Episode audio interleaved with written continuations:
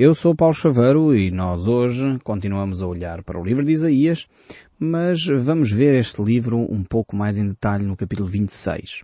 Nós estamos a analisar cada versículo deste, deste texto e estamos também a verificar aquilo que Deus tem para nos dizer. Nós iremos então ver aquilo que nos diz o verso 19 deste capítulo 26 do livro de Isaías. Vamos voltar a esse verso e depois então fazermos ligação com o resto do texto bíblico que temos pela nossa frente. Diz assim a palavra de Deus. Os mortos do nosso povo voltarão a viver. Os seus corpos ressuscitarão. Os que estão no mundo dos mortos acordarão e cantarão de alegria. Como o orvalho que tu envias dá a vida à terra, assim, dentro da terra, os mortos sairão vivos. Mas que grande promessa é esta da parte do nosso Deus. E isto dá-nos esperança quando nós temos que enfrentar a tragédia de perder um ente querido.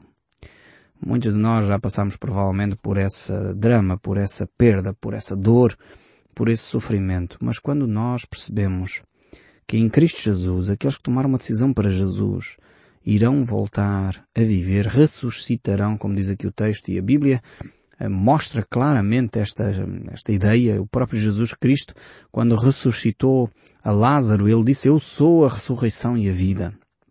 Ainda que esteja morto, viverá. E Jesus Cristo, ao estabelecer o seu reino na terra, um período chamado de milénio, porque serão durante mil anos estabelecido o reino de Jesus sobre a terra, eh, realmente eh, fala-nos desta generosidade de Deus, da ressurreição. Aqui, quando fala dos mortos do nosso povo voltarem a viver, uh, não está só eh, a falar do, de, dos cristãos. Aqui está a falar essencialmente da ressurreição do povo de Israel. É uma promessa muito, muito localizada, podemos dizer assim, no tempo e no espaço e, enfim, e de uma forma marcante para o povo de Israel. E nós confirmamos isto no livro de Ezequiel, no capítulo 37, quando ali Ezequiel faz a profecia sobre os ossos secos. Porque a questão é que os cristãos no reino de Jesus Cristo já foram ressuscitados. Portanto, esta promessa aqui eh, não tem a ver com os cristãos. Os cristãos nós encontramos eh, a mesma ideia da ressurreição em 1 de São Licenses, no capítulo 4, por exemplo, e lá retrata de uma forma interessante, dizendo que aqueles que já dormiram em Cristo ressuscitarão primeiro, quando Cristo vier, e nós os que estivermos vivos subiremos juntamente com eles nos ares ao encontro do Senhor. Isto é uma promessa fantástica. Eu fico ansioso por este dia. Não sei se isso estimula a si a viver o cristianismo de uma forma mais intensa. A mim motiva-me profundamente a viver um cristianismo mais intenso. Perceber que a qualquer momento Cristo pode vir e nós temos que estar prontos para esse encontro com Cristo. E vai ser um momento glorioso. Eu estou à espera que ele aconteça a qualquer instante. Sinceramente acho que vou ficar extasiado. Só tenho pena porque a Bíblia diz que aquilo vai acontecer num abrir e fechar de olhos. Não sei se vai haver muito tempo para nós uh, deliciarmos-nos com essa transformação que vai acontecer uh, do nosso corpo mortal passar a um corpo imortal de um momento para o outro. Eu sinceramente creio que isso é possível acontecer na nossa geração. Se você não acredita nisso, uh, eu não digo para ir ler a Bíblia. Digo-lhe assim, abra o telejornal e veja. veja se aquilo que a Bíblia está a dizer acerca do mundo, da degradação do ser humano, está a acontecer ou não à nossa volta. E infelizmente nós constatamos que está a acontecer. Uh, os jornais nos mostram isso diariamente. Cada vez mais o ser humano se degrada. Cada vez mais uh, o mundo está a ser degradado e destruído pelo ser humano. Cada vez mais há armas mortíferas de grande, grande escala e realmente eu creio que a vinda de Cristo é iminente. Mas será um grande dia, um dia glorioso, esse em que Cristo virá para transformar os cristãos. Portanto, este episódio que nós temos a ver aqui, neste capítulo 26, verso 19, refere-se mais ao povo de Israel, porque na realidade os cristãos já alcançaram a sua ressurreição. Nós vamos fazer um pequeno salto e vamos olhar agora para o capítulo 27. O capítulo 27 é mais um cântico. Uh, continua a ser um hino à vitória uh, de Jesus Cristo e ao estabelecimento deste reino, este reino glorioso que Jesus vai estabelecer aqui na terra. E o verso 1 a 6 diz, Uh, nós dividimos isto em várias secções e o verso 1 a 6 poderíamos intitular como a canção da vinha, porque é uma parábola que vai se pegar na metáfora da vinha e a vinha normalmente estava associada ao povo de Deus uh, e vai ser desenvolvida ali uma canção em torno desta vinha. Depois, do verso 7 a 12, nós podemos verificar o perdão de Israel uh, e os seus inimigos. Deus vai decretar uh, aqueles que se arrependem. A Bíblia mostra isto claramente, que para haver perdão de Deus, o homem tem de se arrepender. E Deus vai decretar esse perdão. Deus quer perdoar. Deus não quer julgar, Deus não quer condenar. Deus quer perdoar. Isto é algo maravilhoso da graça de Deus. Depois temos uh, o verso 12 a 30, o retorno de Israel à terra prometida e o seu arrependimento. Então é fundamental uh, que isto aconteça também. Nós vamos ver então estes textos bíblicos. Verso 1, capítulo 27, livro de Isaías, diz assim, Naquele dia, nós já sabemos que esta expressão, e Isaías mais uma vez transporta-nos para o futuro, Isaías está a dizer, ok, vamos olhar outra vez para o futuro. Naquele dia, o Deus Eterno pegará a espada e a sua espada enorme, forte e pesada. O que é que temos aqui descrito? Agora Deus é um Deus de guerra? Mais uma vez alguns vão dizer, aqui está a violência descrita nas páginas da Bíblia. Uh, eu quero dizer que temos de entender o que é que a Bíblia está a dizer. E aqui a palavra de, de Deus nos mostra que a espada é a própria Bíblia, é a própria palavra de Deus. O livro de Hebreus, capítulo 4, verso 12, diz exatamente isto. Deus não é um Deus uh, que anda a agarrar em armas para obrigar as pessoas a fazer seja o que for. Não, a Bíblia diz que não é por força nem por violência, mas pelo meu espírito. Diz o Senhor, depois é, parece uma contradição, diz o Senhor dos exércitos. Não é por força nem por violência. Agora aqui a espada tipifica a palavra de Deus. E ela muitas vezes é pesada. Ela muitas vezes é forte. Ela muitas vezes é enorme. E muitas vezes nós ouvimos uma palavra da parte de Deus e aquilo pesa no nosso coração que até nos tira o sono. Eu não sei se aconteceu já consigo. Eu sei que há pessoas que ouvem a palavra de Deus e aquilo tranquiliza o seu coração também. Ela também faz isto. É, é... a palavra de Deus é realmente eh, bela, porque ela pode acalmar o nosso coração quando nós andamos angustiados, mas ela quando nós estamos em pecado, pesa sobre nós. É forte até nós nos arrependermos. Uh, Davi tinha uma expressão interessantíssima quando ele pecou, ele pecou forte e feio, como se costuma dizer. Uh, ele fez algo terrível, enfim, planeou a morte de um homem, adulterou com uma mulher, e ele diz, eh, enquanto ele não se arrependeu, a mão de Deus pesava sobre ele. Os seus ossos eram como se estivessem a ser esmagados. Eu não sei se você já sentiu isso na sua vida. Um momento em que parece que o mundo está a cair sobre nós. É um peso nas nossas costas que é doloroso demais, fisicamente doloroso. Provavelmente Deus está a querer que você se arrependa de algum pecado. Se isso está a acontecer na sua vida agora, avalie aonde você caiu. Avalie o que é que Deus está a querer dizer. Pode ser que Deus esteja a querer utilizar esse momento para você voltar aos caminhos de Deus. Talvez você está a viver uma angústia tal, no passado se calhar já viveu em comunhão com Deus, mas agora não vive. Caminhou, viveu em situação de pecado, atrás de pecado, e caminhou cada vez mais longe de Deus. E Deus está a dizer, meu filho amado, volta. No fundo, o que é que nós fazemos como pais? Vocês sabem que eu dificilmente deixo de dar exemplos eh, de vida familiar, porque eu creio que dessa forma nós compreendemos melhor o relacionamento com Deus. Nós como pais, quando amamos os nossos filhos, se os nossos filhos cada vez estão a ficar longe daquilo que são os ensinamentos que nós damos, do amor que nós damos, do carinho que nós damos, o que é que nós fazemos? Quando os meus filhos desobedecem, eu ponho-os de castigo. E isto é porquê? Porque eu não gosto deles? Não, antes pelo contrário, porque eu os amo.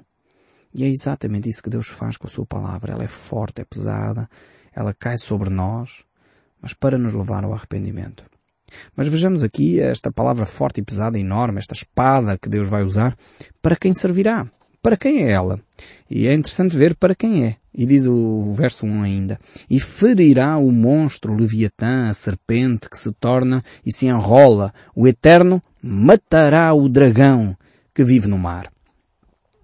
Aqui é um cenário, um cenário uh, muito, enfim, muito interessante. É um cenário quase de conto de fadas. Traz aqui um dragão, traz aqui uh, esta serpente do mar, enfim, estas imagens para nós tentarmos perceber o que é que está a acontecer. A Bíblia uh, usa muitas vezes quadros, cenários, imagens, exemplos da vida real, outros uh, criados, para nós entendermos o que está a acontecer. E a Bíblia sempre utilizou a imagem de Satanás, utilizando para ele a expressão de o dragão, ou a serpente do mar, ou uh, de facto essa serpente que começa no Éden, não sei se estão lembrados, Satanás incorporou numa serpente para enganar Adão e Eva. Então desde aí esta imagem da serpente, do dragão, eh, sempre está associada a Satanás. Aliás, o livro do Apocalipse eh, diz isto de uma forma clara. O capítulo 12, o verso 9 diz, E foi expulso o grande dragão, a antiga serpente, que se chama Diabo e Satanás, o sedutor de todo o mundo. Sim, foi tirado para a terra e com ele os seus anjos. Aqui temos hum, esta expressão que mostra claramente, identifica claramente que este dragão que Deus vai combater com a sua palavra é Satanás. Deus não vai andar à guerra com Satanás. Essa ideia, essa ideia de que o bem e o mal se andam a degladiar e que o mal está quase a vencer o bem, essa é uma mentalidade da nova era, não é uma mentalidade cristã. A Bíblia é muito clara que Satanás está a degladiar-se, é verdade, mas não está a ganhar terreno. Satanás não está a vencer nada. Satanás é um inimigo condenado e que já perdeu eh, esta batalha. Agora ele vai, de facto, fazendo alguns estragos, vai, de facto, tocando algumas vidas ainda e por enquanto. Até que Deus, de facto, com a sua palavra, o vai aniquilar. O livro de Jó usa esta, esta mesma imagem do dragão e da serpente, em Jó 41, verso 15, a dizer que as escamas uh, de Satanás, as escamas deste dragão, são o seu orgulho. Então temos aqui uma metáfora, uma, uma, uma imagem uh, de quem é Satanás. E é preciso entender estas coisas porque às vezes a gente olha para a Bíblia, vê aqui uma expressão e ficamos, ei, que horror, o que é que está a acontecer aqui? Está a acontecer uma batalha tremenda. E o que está a acontecer é verdade, uma batalha, mas a nível espiritual, não é uma batalha onde Deus anda uh, com espadas e lanças, e, enfim, os filmes gostam muito de ilustrar estas metáforas uh, e depois pensamos que há aí uma batalha enfim, onde há uma série de exércitos armados até aos dentes e não tem nada a ver com isto. Deus vai decretar com a sua palavra e Satanás vai arrepiar caminho e sai de facto de cena porque quando Deus decretar acabou. Uh, e Deus não vai andar ali a luta, quase a perder, como a gente vê aí nos filmes, uh, o Regresso de Jedi e esses filmes de, uh, enfim, de, de Star Wars e coisas do género. Não acontece assim. Não é assim que acontece a batalha espiritual. A luta entre o bem e o mal não é deste género. Eh, e infelizmente alguns têm pensado que o cristianismo e o bem e o mal lutam dessa forma. Não é verdade. O mal está condenado. Eu costumo dizer, porque gosto muito de pesca, Satanás é assim um peixe fora d'água. Não sei se vocês já foram à pesca alguma vez, ou se já foram à lota eh, alguma vez. Os peixes, quando estão fora d'água, parecem que estão cheios de vida, andam ali aos saltos, cheios de energia, mas eles têm os minutos contados, porque estão assim, porque não têm oxigênio, estão a lutar para tentar ver se chegam ao mar. Uh, Satanás é a mesma coisa, parece estar cheio de energia, parece estar cheio de vida, mas está, tem os dias contados. Satanás foi derrotado na cruz. Cristo venceu e ressuscitou ao terceiro dia para nos dar vitória sobre Satanás e as suas obras. Então nós somos eh, vitoriosos em Cristo, não em nós próprios, mas em Cristo. Nós podemos alcançar vitória sobre as trevas, sobre os seres espirituais que atormentam milhares de portugueses. Uh, os portugueses podem, podem clamar a Jesus Cristo e uh, despejar esses seres espirituais das suas casas, das suas vidas, uh, das suas vidas económicas, de saúde, podem retirá-los desse lugar. Mas têm de encher a sua vida com o Espírito Santo. Atenção. A Bíblia diz muito claramente que se nós expulsamos uh, o demónio da nossa vida, ele vai por lugares áridos e depois volta. Volta e se a casa está vazia, arrumada e ornamentada, eles vêm e vêm com sete. O último estado é pior que o primeiro. Então quando nós uh, queremos que Satanás saia da nossa vida, podemos declará-lo em nome de Jesus Cristo para que isso aconteça, mas temos de encher do Espírito Santo para ficar a casa bem preenchida, arrumada e ocupada, ocupada, bem ocupada. Então continua o texto bíblico. Vamos voltar aqui a Isaías. Continua o texto bíblico no verso 3. Eu, Senhor, o vigio e a cada momento a regarei. para ninguém lhe faça dano, de noite e de dia eu cuidarei dela. Não há indignação em mim. Quem me dera espinheiros e abrolhos diante de mim, em guerra eu iria contra eles e juntamente os queimaria. Vemos aqui agora, não sei se está a perceber o que é que está a acontecer aqui neste texto. Estamos a ver Deus a remover a maldição que caiu sobre a terra no livro do Gênesis capítulo 3. Quando o homem pecou, é interessante, isto é um à parte, este, o capítulo 3 do livro de Gênesis é aqui um à parte. Uh, quando o homem pecou, Deus amaldiçoou a terra. Isto é interessante, Deus não amaldiçoou o homem. E algumas teologias que por aí andam eh, dizem que Deus amaldiçoou o homem e por isso o homem começou a trabalhar. Não tem nada a ver com isso. O trabalho não é condenação de Deus. Trabalho é bênção. O que é a condenação de Deus é a maldição que caiu sobre a terra e o criar espinhos e abrolhos e o criar tarefa árdua para se alcançar êxito. O suor do rosto, no fundo. O cansaço é de facto o que vem com a maldição da terra. E o que Deus está a dizer aqui no livro de Isaías é que Deus vai remover a maldição da terra. Portanto, ele se visse crescer em espinheiros, se vir crescer os abrolhos diante de mim, eu vou guerrear contra eles, vou queimar esses espinhos e esses abrolhos, vou remover a maldição de sobre a face da terra. Vou facilitar a vida ao homem. Por outras palavras, é o que Deus está a dizer. E o verso 5 ainda diz, ou que os homens se apoderem da minha força e façam paz comigo. Sim, que façam paz comigo. Vejam, este é o desejo do coração de Deus. Aqui está relatado o mais íntimo dos sentimentos de Deus. Podíamos dizer, esta é uma carta para ler com muita atenção. Quando nós recebemos uma carta da nossa amada, quando nós recebemos uma carta de uma pessoa importante, e ela abre o seu coração para connosco, nós temos que ter reverência para com aqueles sentimentos, para com aquilo que ela nos está a dizer. E Deus está aqui a abrir o seu coração para connosco. Ele está a dizer, eu quero que os homens façam paz comigo. Eu quero que os homens estejam a viver bem comigo. Este é o meu desejo. É para isto que eu trabalho. É para isto que eu enviei o meu amado filho. Foi por isso que Jesus Cristo morreu. Para que o homem tenha paz. Paz com Deus. O apóstolo Paulo descreve isto de uma forma fantástica no livro de Romanos, capítulo 5. O verso 1 ele diz, Justificados, pois, mediante a fé, temos paz com Deus por meio do nosso Senhor Jesus Cristo. Este é o coração de Deus aqui descrito. Deus quer que nós tenhamos paz com Ele, não andemos em guerra com Deus.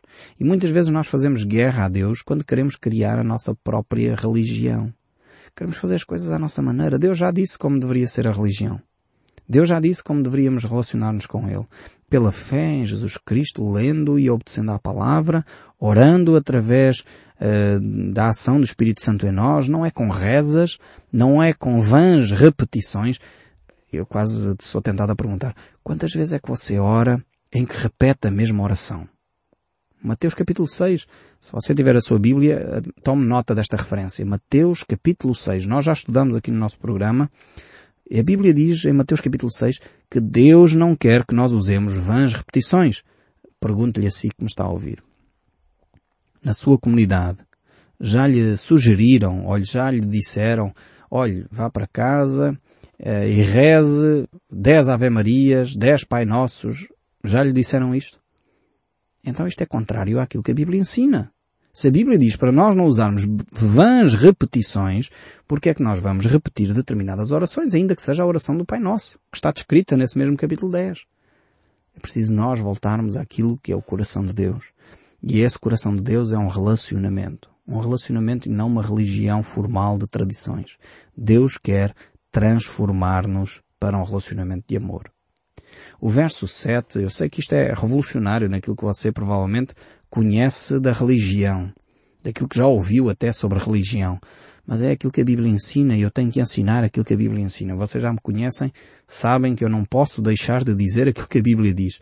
E é isso que eu tento fazer aqui neste tempo que passamos juntos. O verso 7, então, voltando aqui, eh, continua a dizer, Porventura feriu o Senhor a Israel como aqueles que o feriram? Ou matou assim como aqueles que o mataram? Aqui Deus eh, mostra eh, que ele corrige, sem dúvida, aqueles que ama, mas o faz com eh, cuidado, com brandura, com mansidão. Deus não é um Deus de ira, um Deus que está zangado, que acorda mal disposto. Não, Deus não é assim. Deus vai sem dúvida disciplinar. Isto é bíblico. É ensino das Escrituras. E Deus vai fazê-lo porque nos ama. Este é o ensino também das Escrituras. Por isso o texto bíblico prossegue. O verso 8 diz, como show, show, o exílio o trataste, com forte sopro o expulsaste no dia do vento oriental. Vemos aqui que Deus até utiliza o exílio para a nação de Israel.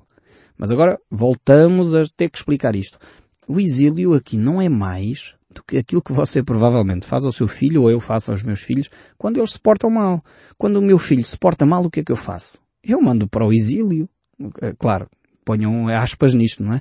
Mando para o exílio no sentido de eu me meto de castigo lá no quarto. Ele fica de castigo uma hora, meia hora.